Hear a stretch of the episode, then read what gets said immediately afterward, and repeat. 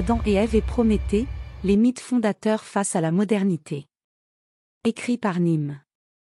Le grand Renan écrivit un jour dans un livre intitulé Origine du christianisme, la vie de Jésus, que les races sémitiques et indo-européennes furent les deux grandes races qui ont, en un sens, fait l'humanité.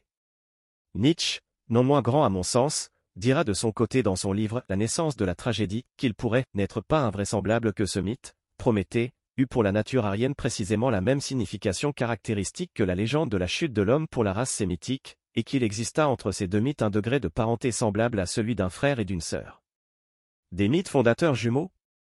Imaginez une seconde Renan et Nietzsche sur un plateau télé énonçant cela aujourd'hui entre Rokaya Diallo et Yacine Bellatar. Lol, bref, pourquoi disent-ils cela? En quoi ces mythes auraient-ils fait l'humanité? Il existe un parallèle évident entre l'esprit prométhéen et le rôle conféré à l'homme par Dieu dans l'Ancien Testament. Dans les deux cas, ils sont appelés à s'emparer de leur environnement afin de le dominer. Nietzsche ira jusqu'à y voir un lien de parenté entre les deux, mais il recèle d'une différence signifiante. Adam et Ève, la capacité d'action comme transgression coupable. Dans l'Ancien Testament, on le voit dès la Genèse, les hommes sont les favoris de Dieu qui crée les choses dans un ordre précis, gardant ces derniers pour la fin. De la même façon, il ne parle pas aux plantes, ni aux animaux, sort qu'il réserve aux hommes qu'il a fait à son image, capables d'agir comme lui. Il leur donne alors quelques règles de vie, soyez féconds, mais surtout assujettissez les poissons, les oiseaux et tout animal qui se meut sur terre. Dieu créa l'homme à son image, il le créa à l'image de Dieu, il créa l'homme et la femme. Dieu les bénit, et Dieu leur dit, Soyez féconds, multipliez, remplissez la terre, et l'assujettissez, et dominez sur les poissons de la mer, sur les oiseaux du ciel, et sur tout animal qui se meut sur la terre. Bible, Genèse. Par ces mots, Dieu exhorte les hommes à agir dans un but bien précis, prendre soin de la création, et c'est parce qu'ils ont un rôle bien défini qu'il ne leur offre pas la connaissance, source d'autonomie dont ils n'ont pas besoin. Il faudra attendre que la pauvre Ève soit dupée par le serpent la poussant à manger la pomme, les entraînant Adam et elle vers une chute du jardin d'Éden pour que l'homme accède à ce précieux sésame. Possédant la connaissance et le libre arbitre, les hommes disposent à présent de s'émanciper de leurs devoirs, mais cela constitue une transgression. Cette transgression, ces péchés, Jésus viendra les racheter en le payant de sa vie. Prométhée, la capacité d'action comme don divin dont on est redevable. Pour ce qui est de Prométhée, c'est un peu plus délicat à bien le comprendre. Dans la mythologie grecque, qui n'est pas canonisée comme l'Ancien Testament, il existe plusieurs versions de ce mythe. Cependant, le fond ne change pas et voici les grandes lignes du récit. Épiméthée, le frère de Prométhée avec Atlas complétant cette fratrie, est chargé de donner des caractéristiques aux organismes peuplant la Terre. Il va alors prendre soin de faire en sorte d'aboutir à un tout équilibré, un bon écosystème. Mais dans sa précipitation, il oubliera d'offrir la moindre caractéristique aux hommes. A priori, c'est une catastrophe pour l'homme. Il se retrouve nu et sans particularité pour faire face à un monde rempli de dangers. Mais cette déconvenue va se transformer en une chance. Ne pas avoir de compétences, c'est aussi ne pas avoir de rôle à jouer dans l'écosystème qu'a mis en place Épiméthée, et c'est bien là la différence avec le mythe d'Adam et Ève. Ainsi, sans rôle, l'homme est condamné à errer sans but. Sans but, mais donc libre. Une liberté potentielle qui se voit cependant limitée par sa capacité d'action, lui n'ayant aucune compétence. C'est là qu'intervient Prométhée qui va faire le plus beau cadeau aux hommes. Prométhée va voler le feu dans le royaume des dieux afin de l'offrir aux hommes pour leur conférer la raison et la technique. C'est ainsi que l'homme va pouvoir rendre effective cette liberté en puissance en lui donnant la capacité d'agir. Il peut désormais régner sur la création grâce à ces deux outils que lui a donnés son Dieu bienveillant. On trouve alors dans les mythes un homme émancipé de son rôle, ayant acquis une liberté et sa capacité d'agir au prix de la transgression. Une transgression qui lui attirera le courroux des dieux qui n'auront de cesse de lui imposer des limites et des obstacles dans son ascension. Mais dans un cas la transgression est effectuée par un dieu et dans l'autre par l'homme lui-même. Simple parenthèse. Il y a aussi une histoire de pomme dans la mythologie grecque avec la pomme de la discorde qui entraînera la guerre de Troie. Dans le doute, évitez les pommes. Les parents de l'humanité. Je m'appuierai pour la suite de l'article sur le livre brillant de Pierre Manant intitulé Les métamorphoses de la cité où il met en avant quelques particularités de l'Occident qui fut, que ça nous plaise ou non, influencé par ces deux mythes fondateurs. Pierre Manant nous explique que l'homme a toujours agi, mais il n'a pas toujours su qu'il avait la capacité d'agir. Il pêche, il chasse, il cueille, il fait la guerre mais il s'en remet toujours au Dieu et agit le moins possible en s'entravant de toutes sortes d'interdits, de rites, de limites sacrées. Comme nous l'avons vu plus haut, l'action humaine autonome, émanant de l'humain et non des dieux, est vue comme transgression. Lorsque l'homme obtient le feu et le conserve, il le voit comme une transgression, un vol effectué aux dieux. Mais que l'homme put disposer librement du feu, qu'il ne le reçut pas comme un présent du ciel, éclair qui enflamme ou rayon de soleil qui réchauffe, cela paraissait, à l'âme contemplative de ces hommes primitifs, un sacrilège, un vol fait à la nature divine.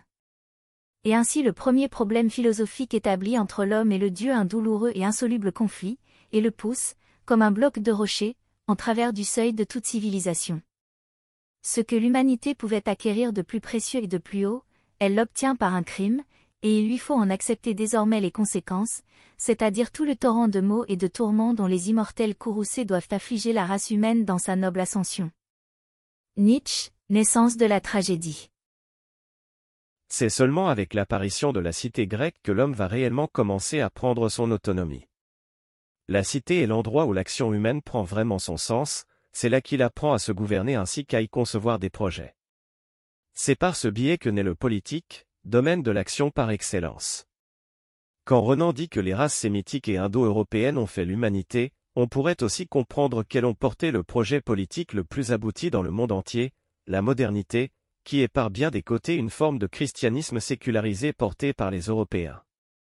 Le monde s'est occidentalisé. L'occidentalisation du monde ou la naissance de l'humanité. Pierre Manant s'interroge alors de savoir quelles sont les spécificités de l'histoire occidentale.